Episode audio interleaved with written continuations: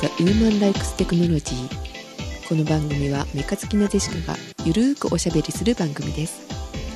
お届けするのは思わず PSVR のジェシカとココアを飲もうと思ったらお湯が出たシオンです。こんばんは。こんばんは。何？ココアを飲もうと思ったらお湯が出た？どこから？みたいな。はい。はいカップベンダーのねうん。ホットココアをねうん。買おうと思ってこうチャって押したらうん。あの薄い茶色のうん。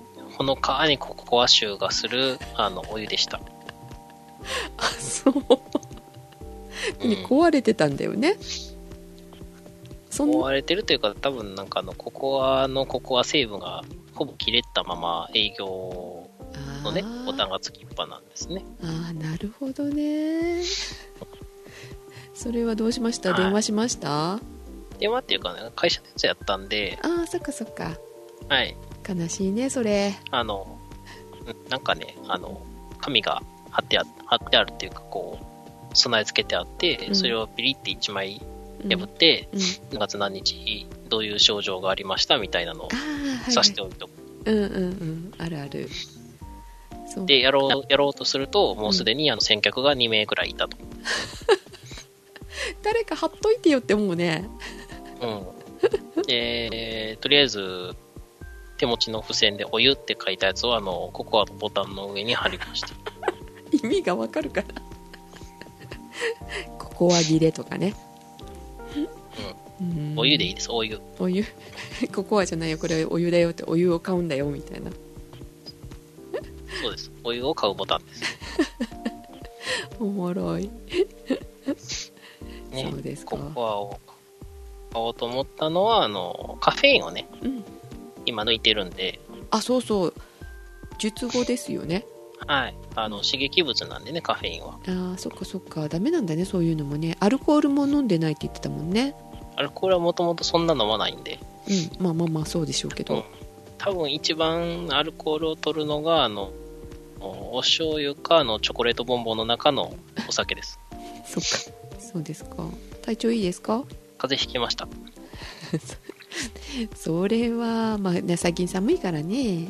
多分ね、うん。院内感染です。本当に、そうか。MRSA。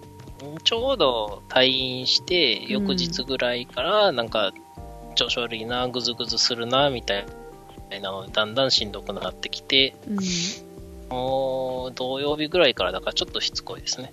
ああそっかじゃあ今日もうんちょっと元気ないもんね元気ないですよ。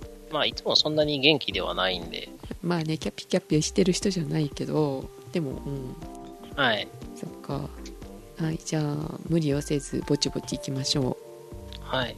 あの、あれですん？手術は、あの、手術よりも、その、前後が、ものすごいしんどかったです。うん？前後？検査？検査じゃなくて、うん。手術前の前日の食事とか、これ多分ツイッターにも書いたんですけど、うん。うん。あの、これを食べてねっていうのを5000円ぐらい出して、うん。こう、買うわけなんですけど、うん。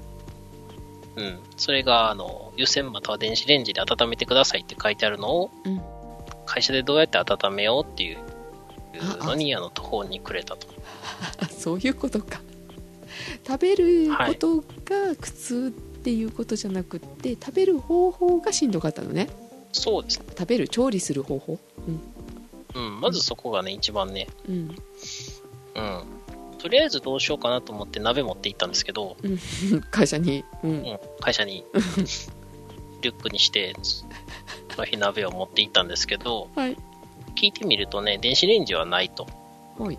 過去に誰かが勝手に電子レンジを持ち込んで、うん。昼休みにチーンっていう音が響いたことがあったらしいんですけど、勝手に。まあ、そういう例外を除いて電子レンジは置いてないと。はい。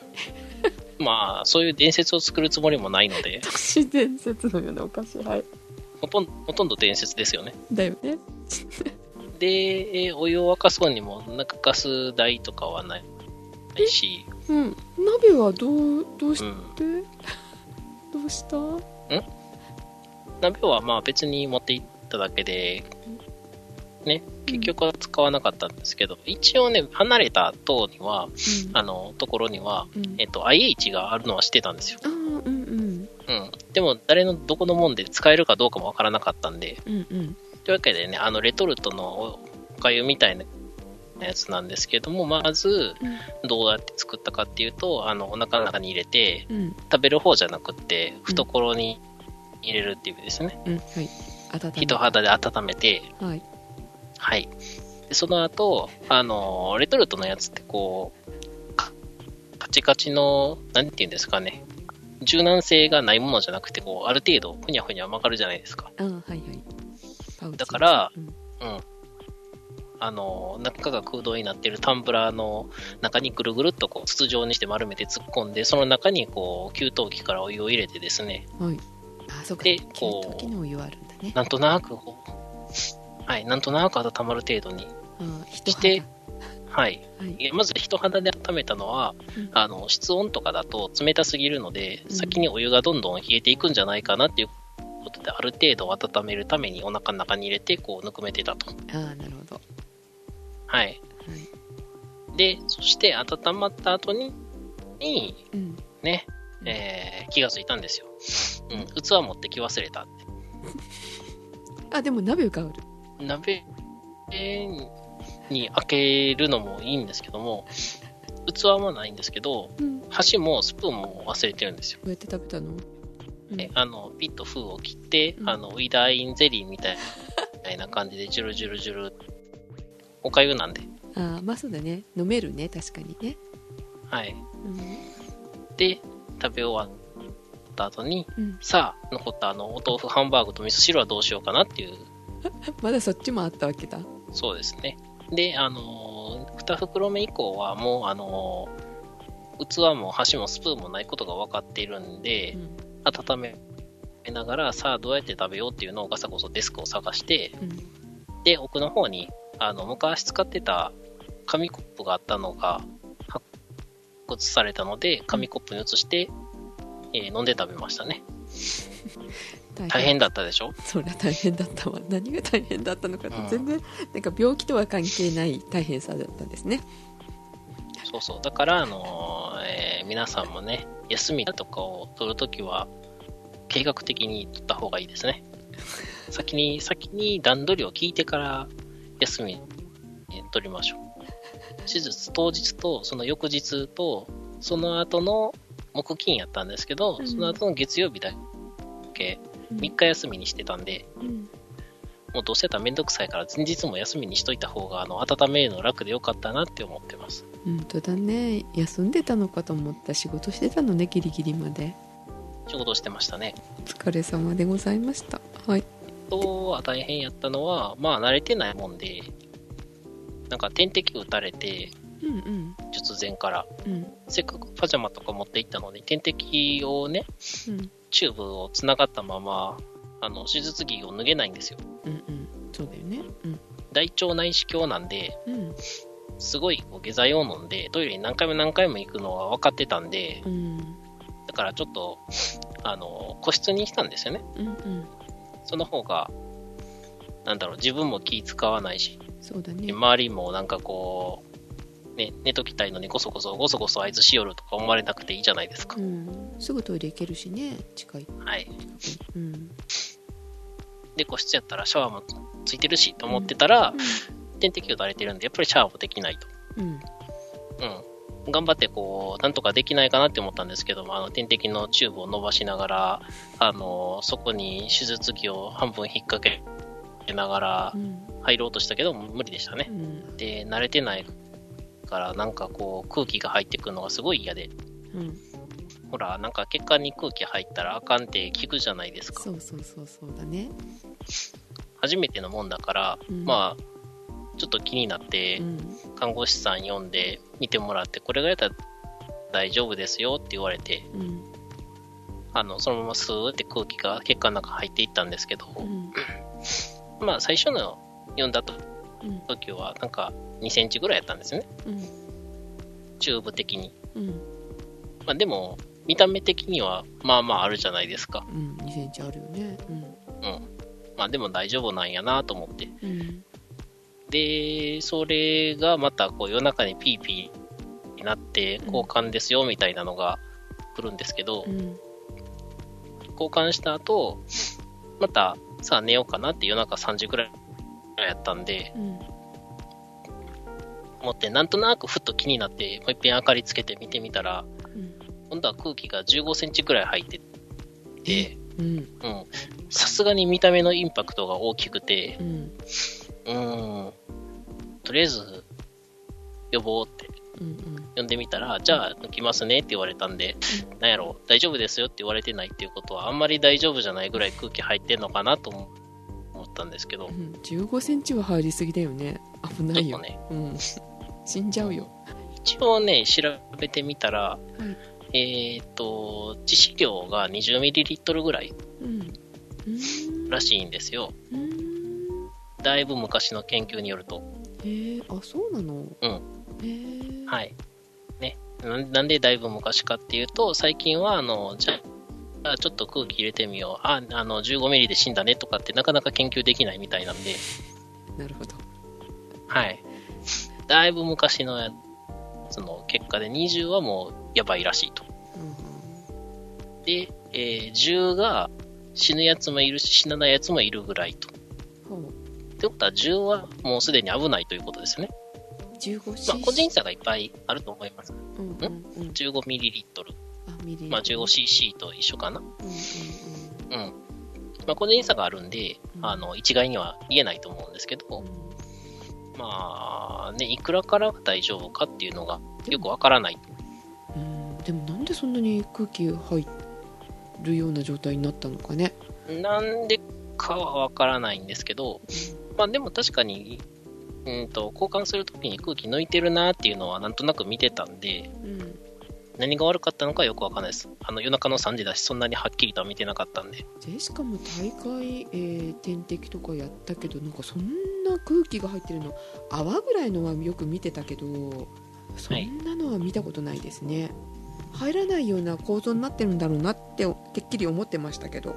入るんだね。怖っ入るというか、中で空気になることもあるみたいですね。うーん温度差とかいろいろなんで。あまあいろいろ、あの、あるみたいです。で、調べたら、えっ、とね、1メートルちょいぐらい入っても、とりあえず大丈夫かなぐらいの量らしいんですけど、うんまあでも気になるね、えーあ、ちなみに、うん、ちなみにこれは静脈に限る話です。動脈はちょっとでもやばいです。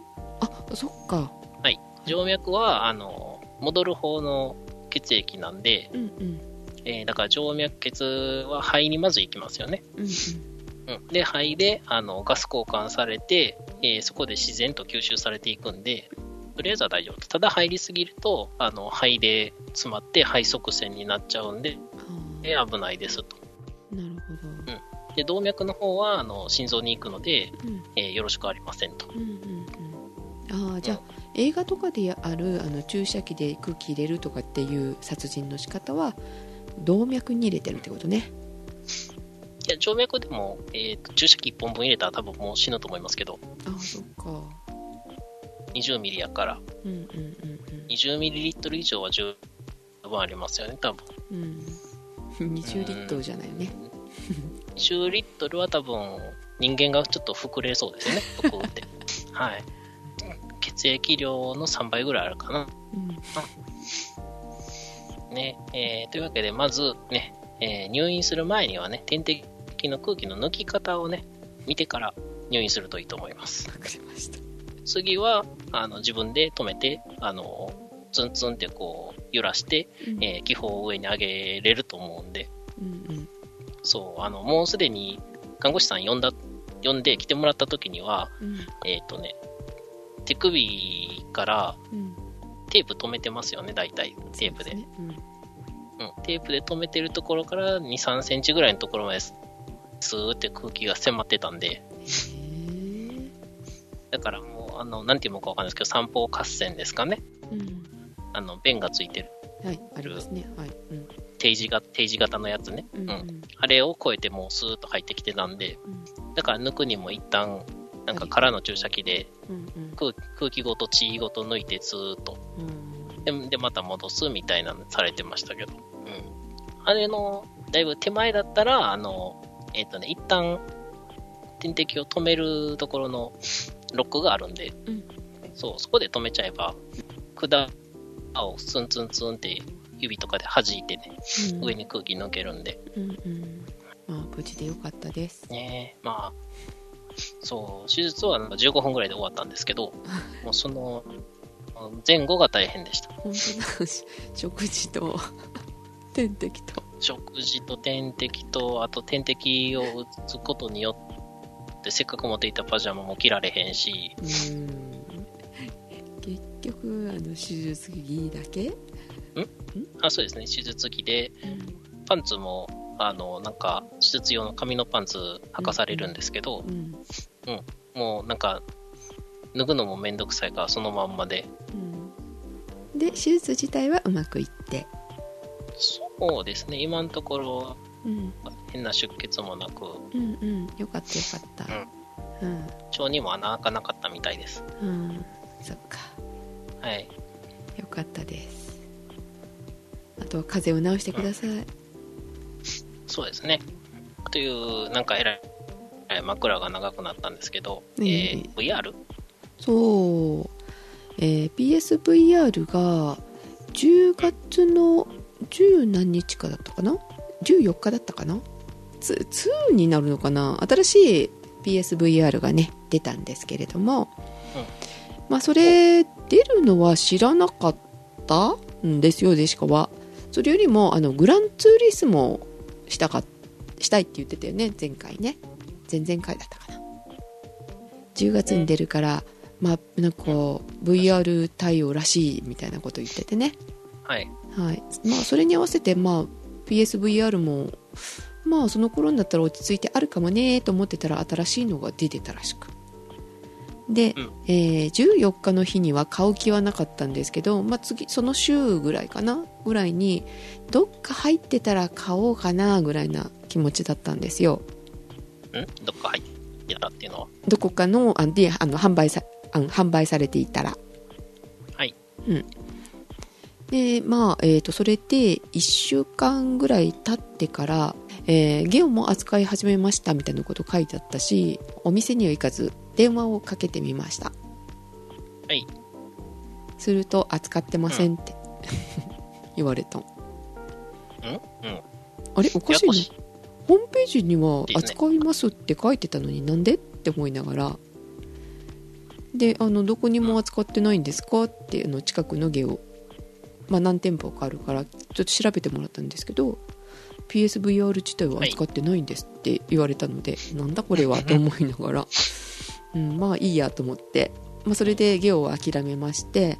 でそうなるとちょっとムキになりつつじゃあ今度はトイザラスにかけてみようと、トイザラスも割と、はい。あの大量に入ってくるっていう話をちょっと情報をつかんでおりましたのでかけてみました、そしたらありませんと、扱ってませんと。少なくとも浜松のトイザラスは扱ってませんと言われて、はい。あーあとは電気屋さんか。まあかけるだけかけてみようかと思ってビッグカメラにかけてみました。はい。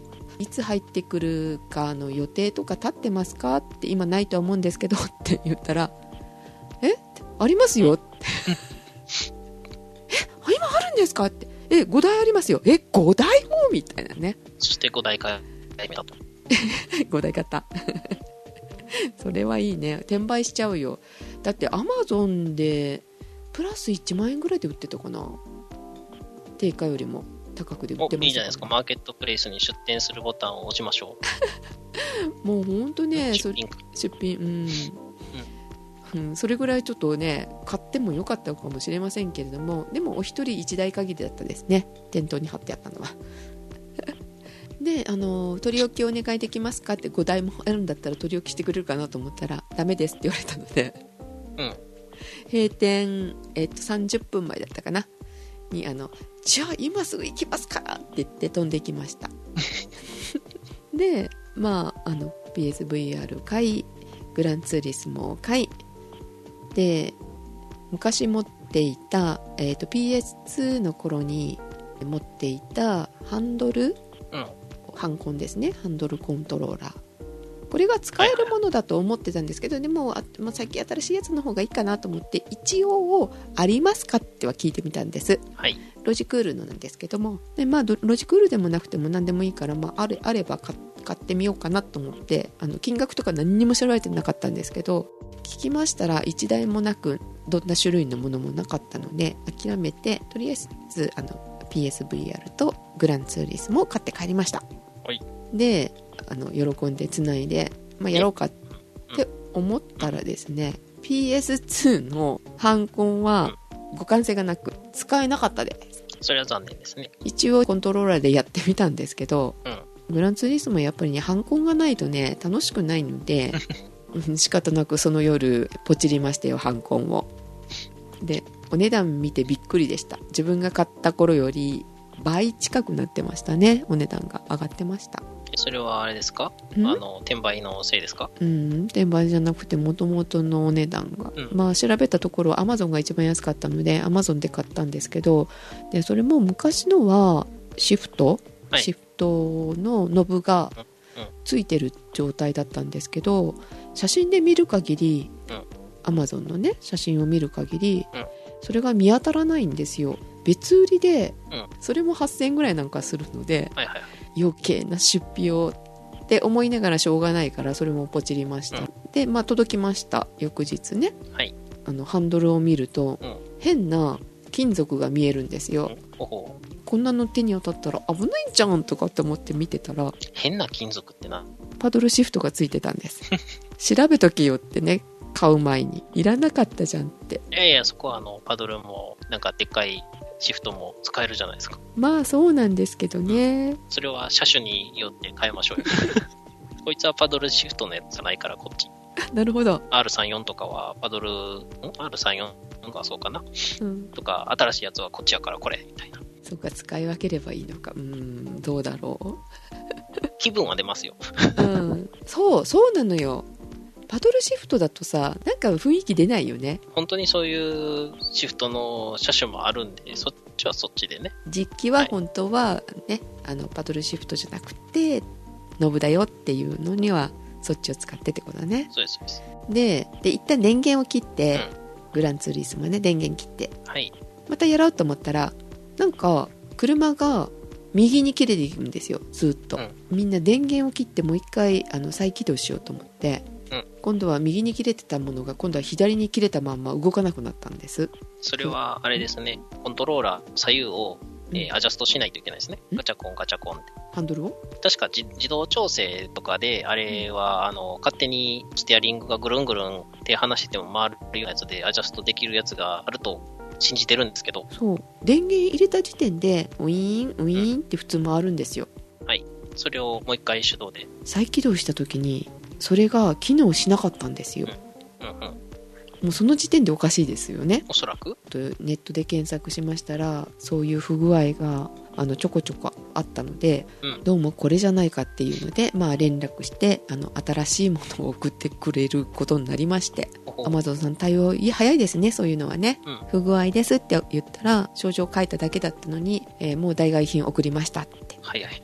そう素早いこっちが送り返して向こうに着く前にもう送ってくれてましたのでその翌々日にはもうついてましたね。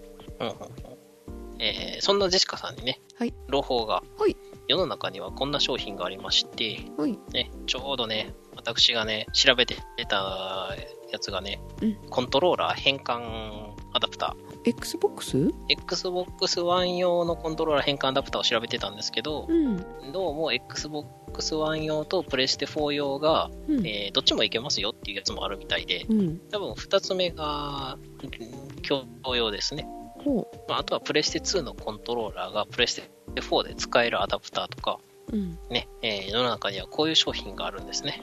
へえ面白い。ただ、ちょっと、あの、特殊コントローラーについてはね、うん。うん、対応してるかどうかわからないんですけど、あの、ステアリングコントローラーとか、うん。まあ、おそらく私が持ってるバイオハザード専用コントローラーとか、うん。ダンスダンスレボリューション専用ハンドコントローラーとかは大丈夫です。懐かしい。まあまあ、そういうのはいけるんですが、まあこういうのもね、ありましてね。うん。まあ、割と有名なし商品であれば、うんハンドルコントローラーね、うんえー誰かが多分人柱でやってくれてると思うので、調べてみるのも価値があるかもしれません。そうですねそうそう。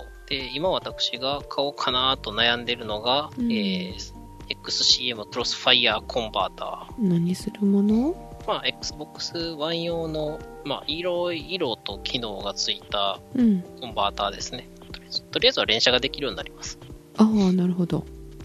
私はとりあえず連射ができればいいので、うんこれが一番3000円台なんで安くてよかったなと思って、ね、元の値段も15,800円で78%オフなんで一番安くなってるし。で、これはプレステ4の本体で Xbox One 用コントローラーが使えます。普通の Xbox One でもうん普通の Xbox One のコントローラーをつないで連射化したりできます。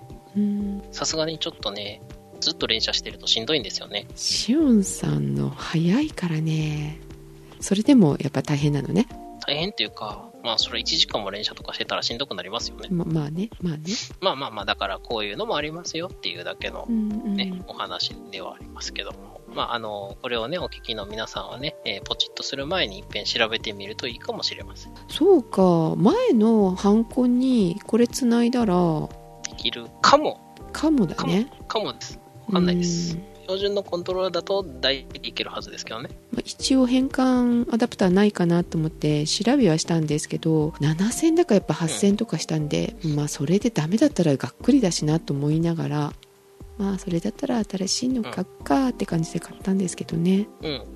もう一つのいい理由は、で、どんどんでっかい箱が増えていくと家が狭くなっちゃうっていう人にもおすすめです。うん確かにまあ、使えるんであれば、まあ、だからそこをね、買う前にどうやってか確認するのをね、えー怠ると偉い目に遭います。えーそういう場合は大体、あの、私に言ってもらえれば、あの、自分が使えそうだったら引き取りますんで、はいまあ相談すればよかったかな、うん。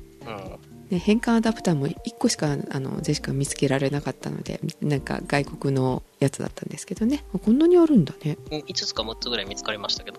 ああそうですか。はい。で、メールが来てる？ああ来てたのにね、お読みしなかったんですよね前回ね。ではご紹介します。はい。マインクラフトあれこれ。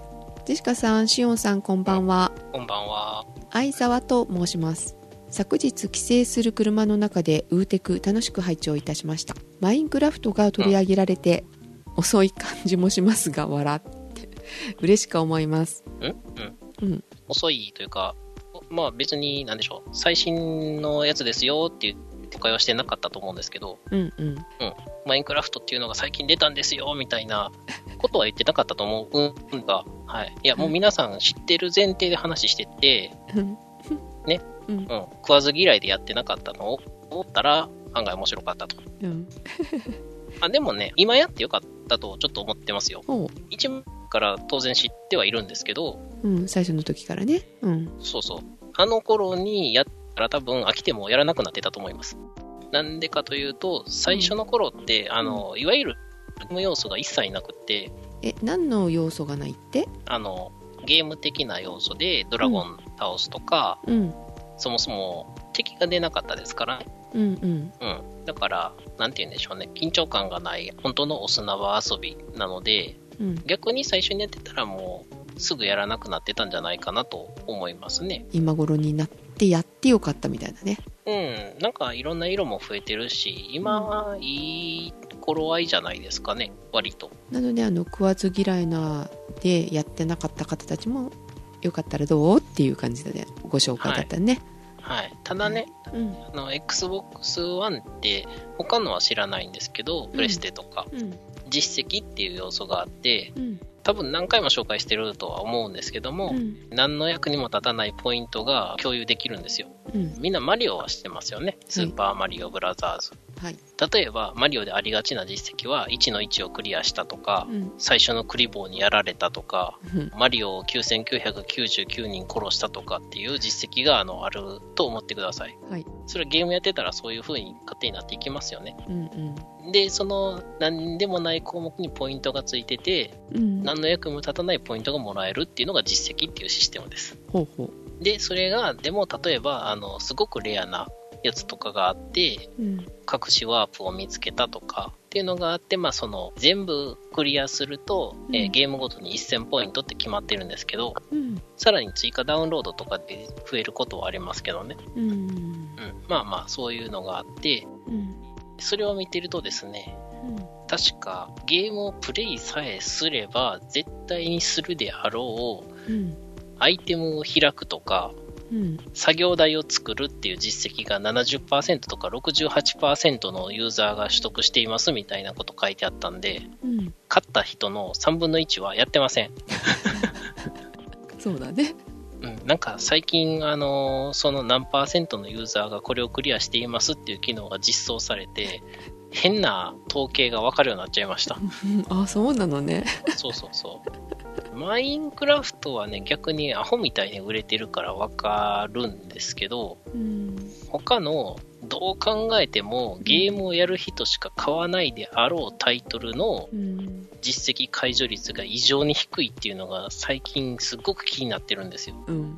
だって、デッドライジング4とかのあのゾンビをぐちゃぐちゃに引き潰していくあの楽しいゲームとかが、絶対やらない人って買わなさそうなタイトルうんの実績解除率が異常に低いっていう。ん？買ってるけどしないってこと？そうですね。えー、だから3人に1人はやってません。逆にやってないからなんで買ったのって思うんですけどうん。まあまあそういうのがあって、うんただ普通にやってればすぐ解除できるであろうやつもどんどん低くなっていってるので、合わない人はやっぱり合わなさそうですよね。あマインクラフトの話？はい。戻ってます。体験版があれば体験版やってみるといいかもしれません。まあお金の余ってる人はねそうですね。お金が余ってる人はあの全プラットフォームを買えばいいと思いますよ。はい。全部買っても2万円ぐらいだと思います。安いよハンコン買うよりうん。そうそうそう。あ、でも、マインクラフト VR っていうのがあるんで、VR のやつもありますよ。あ VR 楽しそうだよねマインクラフト VR たの楽しいと思います。うん VR で、あの、トロッコとかに乗って疾走すると楽しそうです。うんだねうん。あれ結局、ジェシカさんやったんでしたっけ？マインクラフト。まだですはいあじゃああのメール続きいきますねあ、はい、すいません。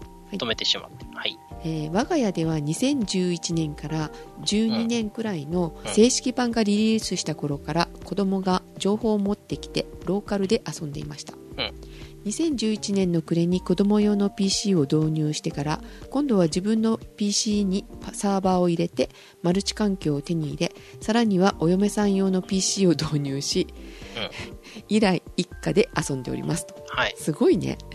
家族で。はい。途中僕自身は、えー兵庫県へ単身赴任したりして、うん。UEI UEI の清水さんのサーバーで遊んでいたりしましたが、うん UEI でやってんのかな？ウェイでいいんじゃないですか？ウェイディの、いや、わかんないですけど。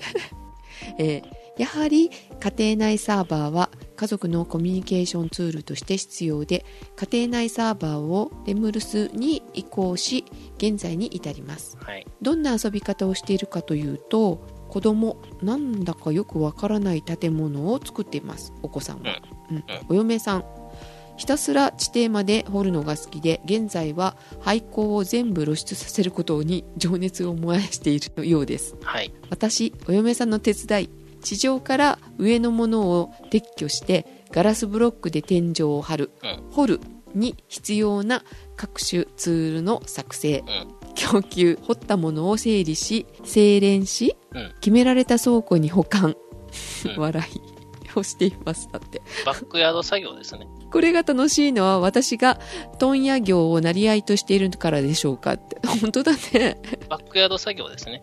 ねはい。えーちなみにレムルスに移行するまでは普通のサバイバルモードだったのですがレムルス移行後は、モンスターは怖いから嫌というお嫁さんのリクエストでサバイバルモードとピースフル設定モンスターがスポーンしないになっています、現在は群馬に単身赴任中ですがウィークデーの夜はお嫁さんとスカイプをつなげて雑談しながら掘るのが日課となっておりますうん。週末は帰省しますが同様に食卓に PC を並べお茶を飲みながら隣に座って掘っています。笑い、うんなかなか楽しいものですよ。ぜひ一度マルチ環境で遊ばれることをおすすめします。それでは次回の配信を楽しみにしております。相沢さんでした。ありがとうございます。ありがとうございます。すっごい楽しんでるね家族で。前にも言ったと思うんですけど、ツルハシ持って、うんダイヤモンドとか掘ってくるのが好きな人にとっては、あの、たまらないゲームです。でも掘るだけだとあれなのね。いろんなものが邪魔になったりするのも自分で撤去したりしないといけないし、ツール作ったりとかっていうのもしないといけないけど誰か補助してくれる人がいると すごい楽しそうだなでしかもこれいいなと思って今 読んでたんですけど、会社でうん。一人マイクラをやらせてしまった人がいて、うん。元から持ってて、うん。ずーっと子供さんがね、うん。やってらっしゃったらしいんですけど、うん。子供が、やったー、こんなんできたよって言っても、ふーんっていう感じでずっと流してたのを、うん。良い子のマインクラフトでサバイバル生活っていう動画を見せて、うん。見せてたらいつの間にか始めてて、うん。うん、はあ、始めちゃったって。なんかいけないものを教えてしまった気がするって。っていう人もうん、掘るのが楽しい人で、うん。ひたすら掘っていってう、ん。子供呼んでうん、アイテム持ってきてとか、うん。これ掘ったから持って帰ってとか、うん。やらせてるらしいです。共同作業が楽しいのねこれね。きっとね。割と楽しいですね。なんかあの会話がないとかってしおんさん言ってたけどマイクラをサブでやる人は会話すると思うんですけど、うん。マイクラをやるために集まったら会話しないですね。そっかだから、みんなで、まあ、ちょっと集まってワイワイ言いながら、うん。添えもんとして、まあ、うん。半々ぐらいの感じでやるんだったら、多分会話が出ると思うんですけど、うん。マイクラやろうぜって言って集まったら、あの、みんなオンラインでスカイプつなげてるのに、うん。あの、一言も会話せずに黙々とみんな勝手にそれぞれの作業をしてますからね。そう。えしおんさんあの基本的には一人でやってるって感じ？えこういう。共同作業はしない誰かと？共同作業もしますけど、うんでも大体勝手にずっと掘ってるだけですね。わかる人にはわかると思うんですけど、うん海底神殿を全部亡き者にしてガーディアントラップ作ったり、うんあとはあの、エンドポータルを求めて要塞を掘っていって、エンドポータルの位置が、要塞の入り口は分かったのに、エンドポータルの位置が分からへんから、要塞を全て破壊したり、うん破壊するのにもあの全部天井、天井っていうかね、うん地表から露出させて、で、それをするのにう、ん。ビーコン欲しいからウィザー倒しに行ったりっていうのをどんどんやっていって、うん。目的を見失うんですよ。そう。だから、さっき言った、やってたエンドポータルを探すのは、うん。エンドに行って、うん。エンダードラゴンっていう、さっき言ってたね、ドラゴン倒しに行こうって思ってたんですよね。うん。うん。で、ドラゴン倒す理由は、ドラゴン倒した先にあるお宝で空が飛べるんですよ。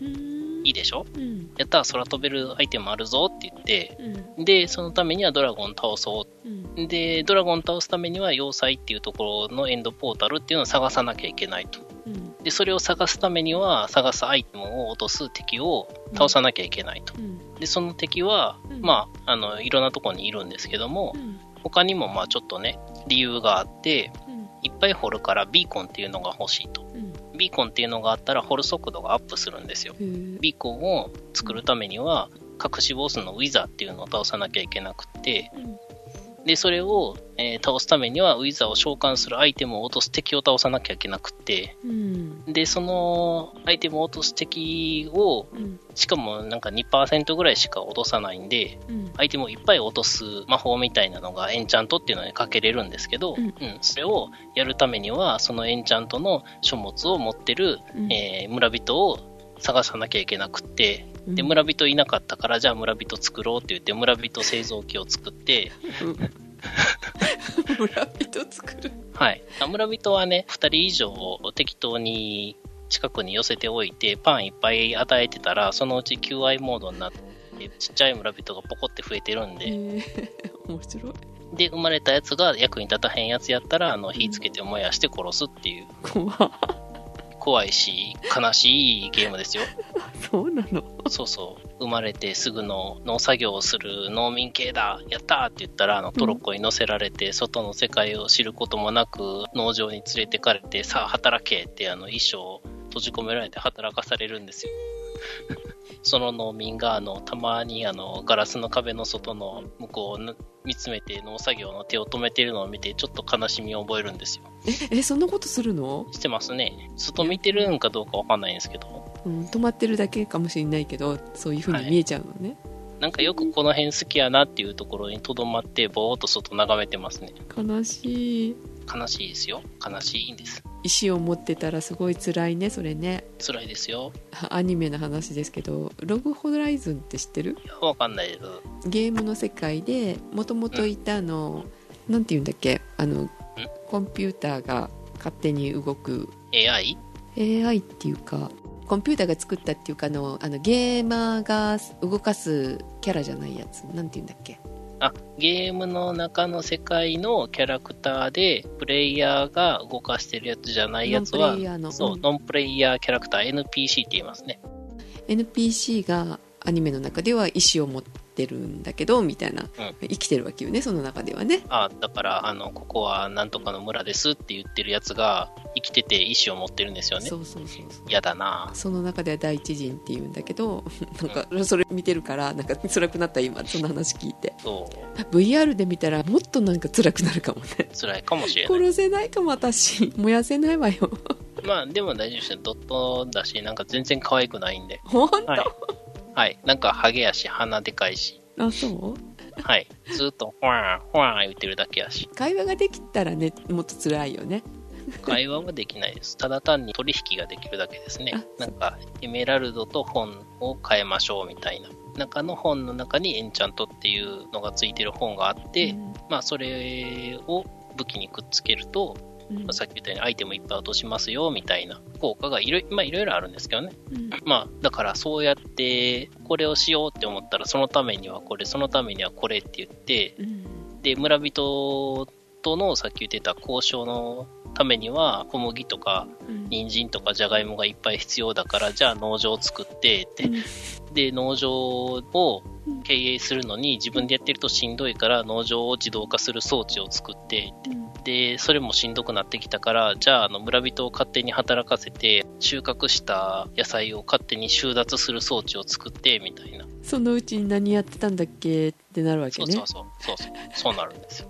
なるほどはい。まあそれはそれで回り道してて面白いわけよねまあ、割と、はい。うん多分ね、今話した内容は割とやってる人だったら、ああ、なるなるって思ってると思います。ああそっか、うさっきのほらお友達っていうか職場の人がお子さんがこれ作ったよ見てて、ふーんって言ってる状態だね。多分ジェシカはね。そ一回聞いたのは、自動釣り装置作ってんって言ったら、ふーんって、釣り自動でやって何がええのって、みたいな。そう思うわ。でも実際やってると、釣りしたら、さっき言ってたような、交渉でしか手に入らないようなのがポロンって釣れたりするんですよ。ああなるほどうん。それでも出ないやつがポロンって釣れたり、だから釣りでしか手に入らないアイテムが結構あったりするんですよえね。ーそしたら、あ自動釣り機って結構便利。やってる人じゃないとやっぱ分からないねその面白さはね、だし、うん、やっぱり何も知らずにやる方が面白いですね。ああ先入観がなくてってこと？そう。うん、私は何も知らなさすぎて、ツルハシの作り方がわからなくってう、ん、最初やめましたね。やめたっていうのは、最初、ん？これ言いましたっけ？ポケットエディションっていうのをうん最初に買ったんですようん。アンドロイド用の。うん理由は一番安かったから。うん800円ぐらいでね。うんで、どんなもんやろうってやってみて、うん、なんかよくわからへん。なんか、道具を作らなきゃいけないのはわかるんだけども、作り方がわからないって。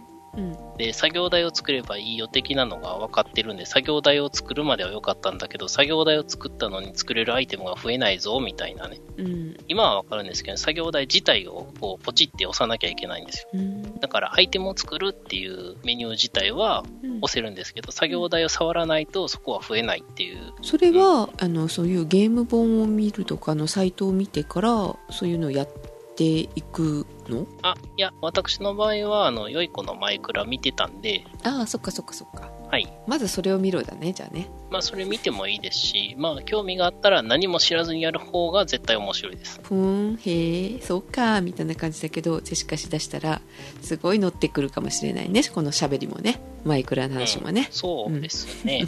桜ジオのサーバーを立てないといけないんですね。まずねそれだよねまあ、で、江沢さんがやってたの2011年っていうことは、マイクロソフトに買収されるちょっと前ですね。古いよね2011年なんてえ、でももう出てから4年ぐらい経ってるはずですよ。うんだから最初何年かはもう本当にサンドボックスゲームとしてだけの存在で、うんサバイバルモードがついて正式版になったのかな、確か。長いねそう思うところのゲーム10年ぐらい経ってます。それでもこうやってまた増えていくんだからねする人が、いや、面白いですよ、やっぱり。なんかね、変なところがよくできてて、変なところがなんか変なことになってるんですよ。よくわからないけど。うーんとね、例えば、天候の変化とか、うん。月齢の変化とか、うん。まあ、そういうなんか造形にいろんなところを細かく作ってある割には、うん。なんかカシの木を掘ってたら、うん。えーリンゴが落ちてて、あれ、リンゴってカシの木になるんやったっけって思いましたね。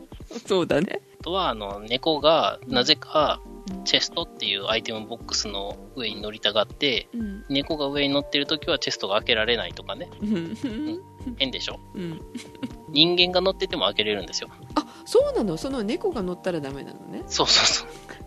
なんだ？それだから、土とかで塞がってたら開かないんですよ。うんうんうん開くための空間がないっていうことで。はいはいはいそれはわかるんですけど、うんなんか人間とか他の動物とかは乗ってても平然とガチャって開くのに、うん猫が乗ってたら開けれないみたいなのがあるらしいです。まだやったことはないです。うんということは猫用にその処理つけたんやなみたいな。そういうお遊びのなんかプログラムをされてるとそうそうそう。気づけよっていろんなことにねっていうことだよねでもねうんリンゴがリンゴの木じゃないんだよなってるのはみたいな それ気づいてる人も少ないかもしれないよせめてなんかくぬぎにしてたら、あの、どんぐりとか落ちててもいいのに。なるほどはい。まあでね、Xbox One X がまあ、もうすぐ出るんですけど、多分もうこの配信されてる頃にはもう出てます。うんそっかで、Xbox One X とプレステ4 Pro 専用のマインクラフトのアップデートがあるはず。うんなんかすごいビジュアルが良くなるらしいです。でしおんさん買うの？あ買いますよ。もうずっと、ん？2年ぐらい前からそれ用にお金のけていってるんで。偉いえ？えちゃんと積み立てしているはい。だって、何本になるか分かんなかったですもん。お高い最初に、なんか VR とかもつけれるから、うん8万とか9万ぐらい全部セットでしかかるかなと思ってたら、本体だけだと5万円ぐらいですね。かそれでも高いねで、エディションが2つあって、ノーマルとうんプロジェクトスコルピオエディションっていうのがあって、うんスコルピオっていうのは開発コードネームです。うん Xbox One X って名前がダサいんで、よくスコルピオって呼んでます、私はうんか。っこいいねうんあ、はい。XBOX One X もまあいいけどそうかな、X 多すぎですよ。8文字中3文字 X ですよ。そうだねバツバツバツいいじゃないはい。ね。まあまあまあ、それがね、あの、6テラフロップスが高度なね、性能を持っているので、それ専用の、うん。まあ、グラフィックが良くなるアップデートがあるっぽいと。あの VR って、はい。あれ？やっぱりあのゲーム機のそのグラフィックうん。に、あの依存する？ん？VR の画質の良さとか。なんて言うんでしょう。その1画面中に描画できるうん。綺麗さっていうのは、ゲーム機の性能に当然左右されますけど、うん。見た目そのものの細かさっていうのは VR のうん。ディスプレイ自体の性能によりますよね。うんだから一番いいのはゲーム機じゃないやつを見ればいいんですよ。あそっあかそっかの普通のブルーレイとかうんを見比べたら、それはもう映像が決まってるので、うんそのものの比較ができますよね。なるほどはい。確かあの VR の話に戻っちゃうけどさはい。PSVR で見た時ってすごい画像が荒くってヘッドマウントディスプレイ持ってるじゃない、はいあれのあれと比べると本当に違うのよヘッドマウントディスプレイがすごく綺麗。有機 EL 使ってるねヘッドマウントディスプレイはうん。VR はどうなってんのかなってちょっと思ったんだけどさもともとの仕組みが違うのかもしれないからあの比べられないのかもしれないんですけどうん。DVD とかあのブルーレイとかを見たわけじゃないのでちょっとそれで見比べてみるといいのかもしれないですね。そうですね。まあ VR って360度、うん。まあ、まあもちろん天地もうん含めたらことですけども、どこでも見れるようにしてるから、ちょっと画質落として処理軽くしてる可能性はありますよね。ああそう画質が全てじゃないからまあいいんですけどね大丈夫、マイクラやったら気にならないですよ。どうせ四角やから。そっか。そうあのー無料で配布されてるゲームとか映像とかもあったのでちょっとそれいくつか見てみたんですけどはい。どこ見ても何かが映ってるっていうのは楽しいのは楽しいねやっぱりね。VR のね、あとね猫物語だったっけ？傷物語だったっけ？うん。その映像があったんですよ。アはい。ニメの中のキャラが隣に座ってるのね、であのサマーレッスンと多分同じような雰囲気なんだと思うんだけど、はいあの自分が低くなったらその、まあ、女の子だったんだけどその女の子の膝あたりまで頭を持っていくことができるのね、で、まあ、その子幼女うん。10歳12歳ぐらいな感じの女の子だったんだけどその子と一緒に映画を見てるっていうかアニメを見てる風な感じのシチュエーションなんだけどで私は気になってその女の子ばっかりジロジロ見てたら 幼女好きの変態みたいなこと言われてこれ好きなキャラが隣にいたらもうすごいハマるなって思いながらこういうアニメ作ってくれるといいなと思った VR であ絶対買うあ、なるほど。そういう展開になるってことですね。それは確かに思いつかなかったですね。うん、売れると思うよ、ん。すごい幸せだったもんその女の子なんか 見てるのも。そのキャラがすごい好きなわけじゃないけどなんか本当に隣にいてくれるような気になってワクワクしちゃったから知らないキャラでもこんだけ入れるんだったら。そのうちチューリングテストにパスするような AI が作られたらえらいことになりますよ。うん、かなりあの恋愛感情入って遊べるだろうなって思いながら、はい、体験しました、帰ってこない人が続出しそうあそういうアニメもあるじゃない？帰ってこれないじゃなくて事故で帰ってこれないシチュエーションのオーバーロードとかもうんうん。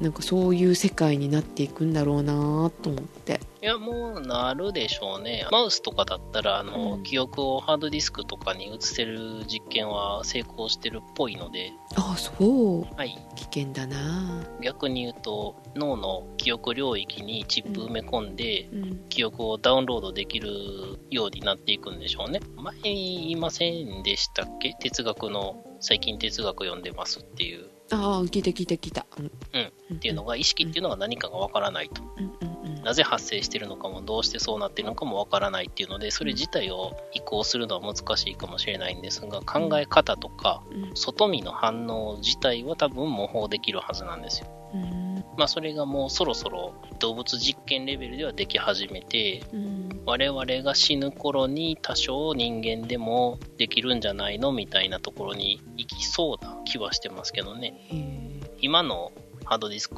3テラとか4テラうんあればもう全記憶は収まるんじゃないですかね。ちょっと足りないかな。そうですか、まあ、そのうちそういうのが出ますよ。私はとりあえずそういうのができたら、わーいって言いながらアップロードしてみますけどね。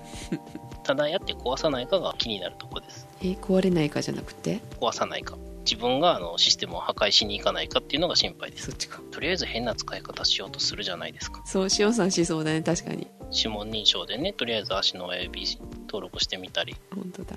あ足の人差し指は登録外しました。あそう。しにさすがに、いや、5本しか登録できないっていう上限が来ちゃ来ちゃったんで、そっか。いや、何遍か試した結果、人差し指は非常に使いにくい。親指があればとりあえずいけるっていう結論に達したので、人差し指を外しました。はい。何の話でしたっけ？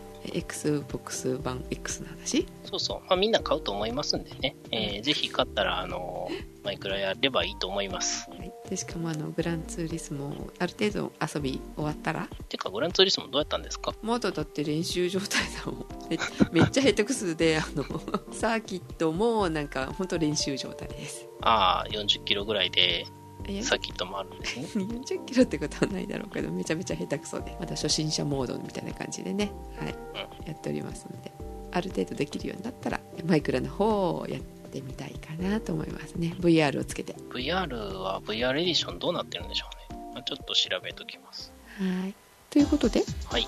お届けしましたのはジェシカとシオンでした。それではまた次回おやすみなさいおやすみなさい。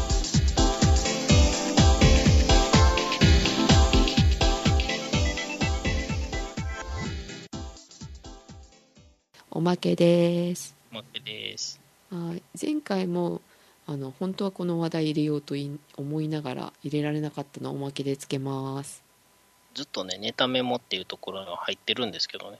ね新しいあのしおんさん何かを買った買うっていうところだったっけまだねうん。スマホをね、うん新しくしました。買うぞって言ってるからじゃあそれ売ってくで取ろうねって言いながらねもう買っはて1ヶ月ぐらい過ぎ去ろうとしている、もう2ヶ月ぐらいになるんじゃないあもうですか。2ヶ月になるけ はい新しいスマホ。フワウェイの P10 プラス。うん、うん。何者、えーフワウェイっていう世界第3位のシェアを誇るうん、スマホメーカーのうん。スマートフォンです。うん？どこのお国の？中国ですね。うん。いろいろとね、検討した結果、うんアンドロイドで私が欲しいなって思ってたのは、スナップドラゴン835が載ってる、えー端末なんですけど、うんスナップドラゴンっていうのは、あれです。月見バーガーセットみたいな感じの名前です。ん？え、ほら、なんか某ハンバーガーショップに行ったらそういう名前のセットが売ってるじゃないですか。うんあるねはいそういう感じの名前です。フワウェイの中のってこと？あ、違います、違います。スナップドラゴン自体はクアルコムですね。クアルコム社の。ほで、えーフワウェイは忘れてください。はい。まず欲しかったのはそれなんですけど、うん。えーっとねよ、よく言うのが SOC、うん。えーシステムオンチップでしたっけね。ううん。よく CPU って言われてるんですけど、CPU とかメモリとかグラフィック処理装置とかをうん。ぐちゃっとまとめてワンチップにしてる、まあワンワンチップじゃない場合もありますけど、うん。ボードとかにしてるのが SOC、うん。だからセットメニューの名前です。ああなるほど。はい。なので、ハンバーガー単品とか、うん。ポテト単品とかじゃなくて、うん。なんとかセットみたいなうん。ののグレードがあるわけですよね。はい。月見バーガーセット LL とか。うん。うん。あそういうことね。はい。で、それが入ってるのが、うん。ソニーの Xperia XZ プレミアムとか、うん。サムスンの Galaxy S8 プラスとか、うん。他にアクオス R とか、うん。あとはワンプラス 5? え結構いろんなところに入ってんだね。そうですね、ワンプラスですね、ワンプラス5とかうん。入ってます。うん。で、今回乗り換えで、えっ、と、Y モバイルから UQ モバイルに乗り換えるのは決めてたんですけど、うん。あのね、UQ がねう、ん。ろくな端末用意してないんですよ、簡単に言うと。うん。で、まあ、UQ モバイルって、もう、あの、誰一人として知らないものはいないですよね、このリスナーさんの中に。うんと思われるうん。なんか、あの、青いムックとかが、あの、うろちょろしてるキャリアですよ。うん au の傘下の。はいで、あの、あそこで安さを売りにしちゃってるせいで、うん通信料が安いのはいいけど、端末も安物しか置いてないんですよ。簡単に言うと。こうんこがね、ダメだねダメですね。うんせめて au のところで買えるのは全部揃えてくれればいいんですけども、それで探してたわけね。はい。逆に au のやつでも、うん。おそらくうまく買えば使えるっていうのが分かりました。うん。後で気づいたんですけど、乗り換え時に、うん。えー、となんか一覧表があって、購入サポートっていうのがあるんですね。うん。で、その対応端末だったら一緒に購入すれば、うんいくらかお得だよみたいなのがあるんですよ。うんうんまあ、そういうシステムもあるので、有給に乗り換える方は、店舗に行って確認した方がいいです。家電量販店とかで。うんこれこれこういうので、端末はこういうのがいいんだけれども、うんあの、お宅で取り扱いとかありますかって聞いた方がいいです。うんもうなんか、サイトとかよくわかんないです。分かりにくいってことねそうですね、もう隅々まで全部見ればわかるんでしょうけども、うんまあさすがにちょっとそこまでは。うん最近ウェブサイトって分かりにくいのが多くなってる気はしますね。うんうん。まあまあまあ、それは置いときまして。はいまあ、後から気づいたけども、そういうのもできるんですけども、気づく前にね、買っちゃったんで、うん端末と回線を別に用意しようとしたときに、うん Xperia XZ は国内での通常販売ルートがありません。キャリアと、だから普通になんかあの、ソニーストアみたいなのがあって、うん行って、うんあの、Xperia くれって言っても、売ってくれないと。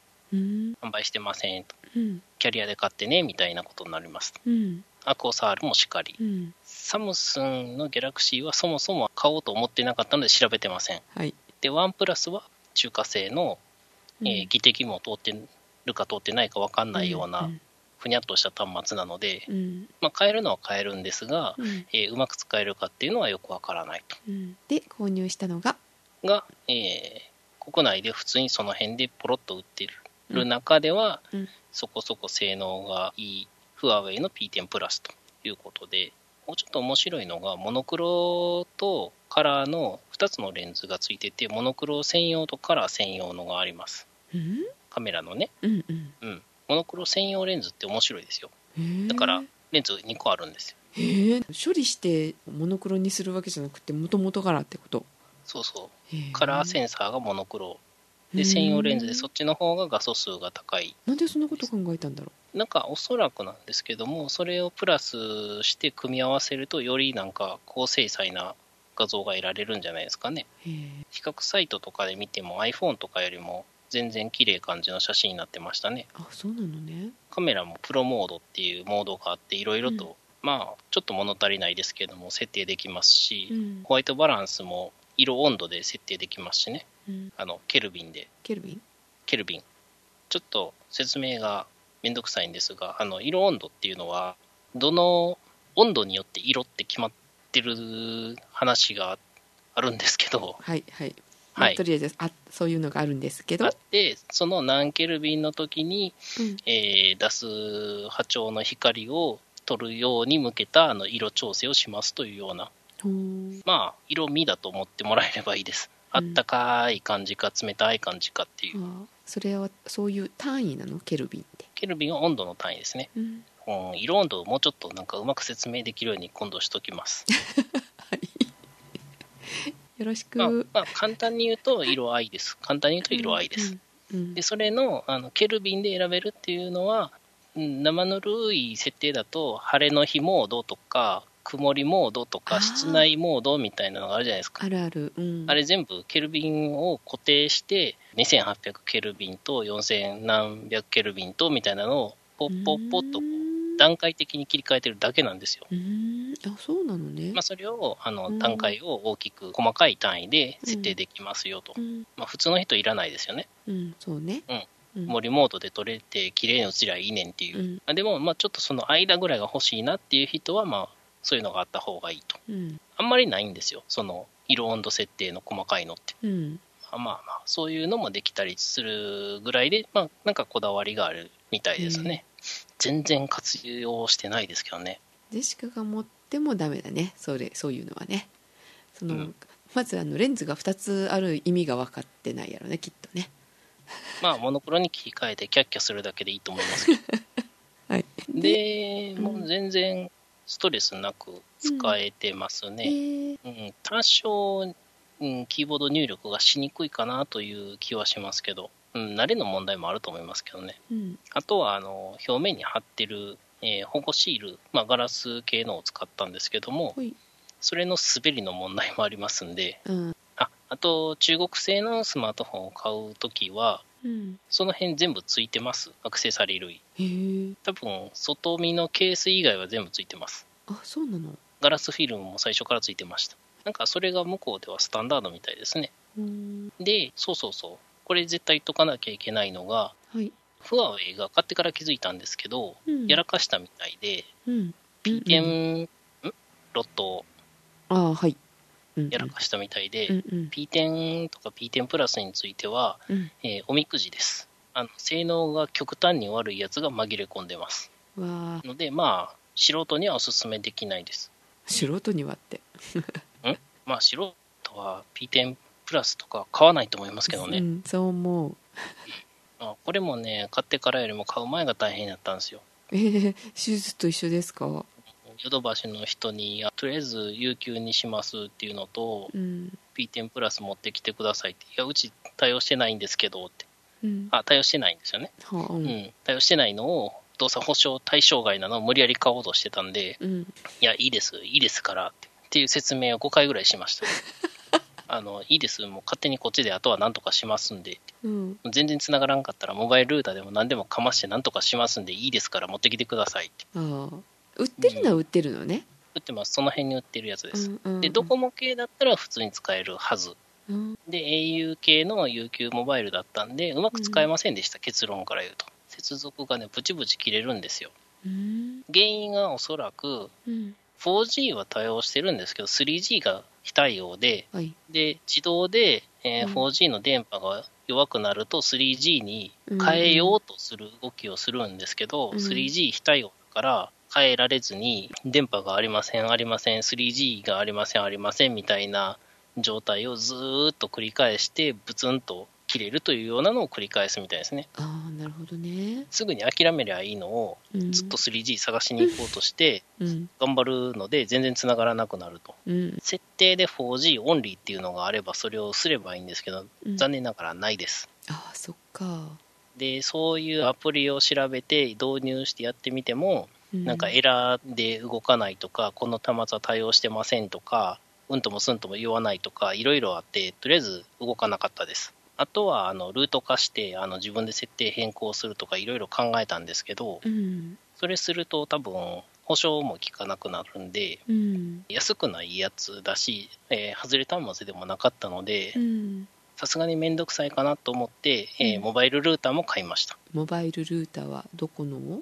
NEC です。うん。NEC の A タームの MR05LN かな？うん。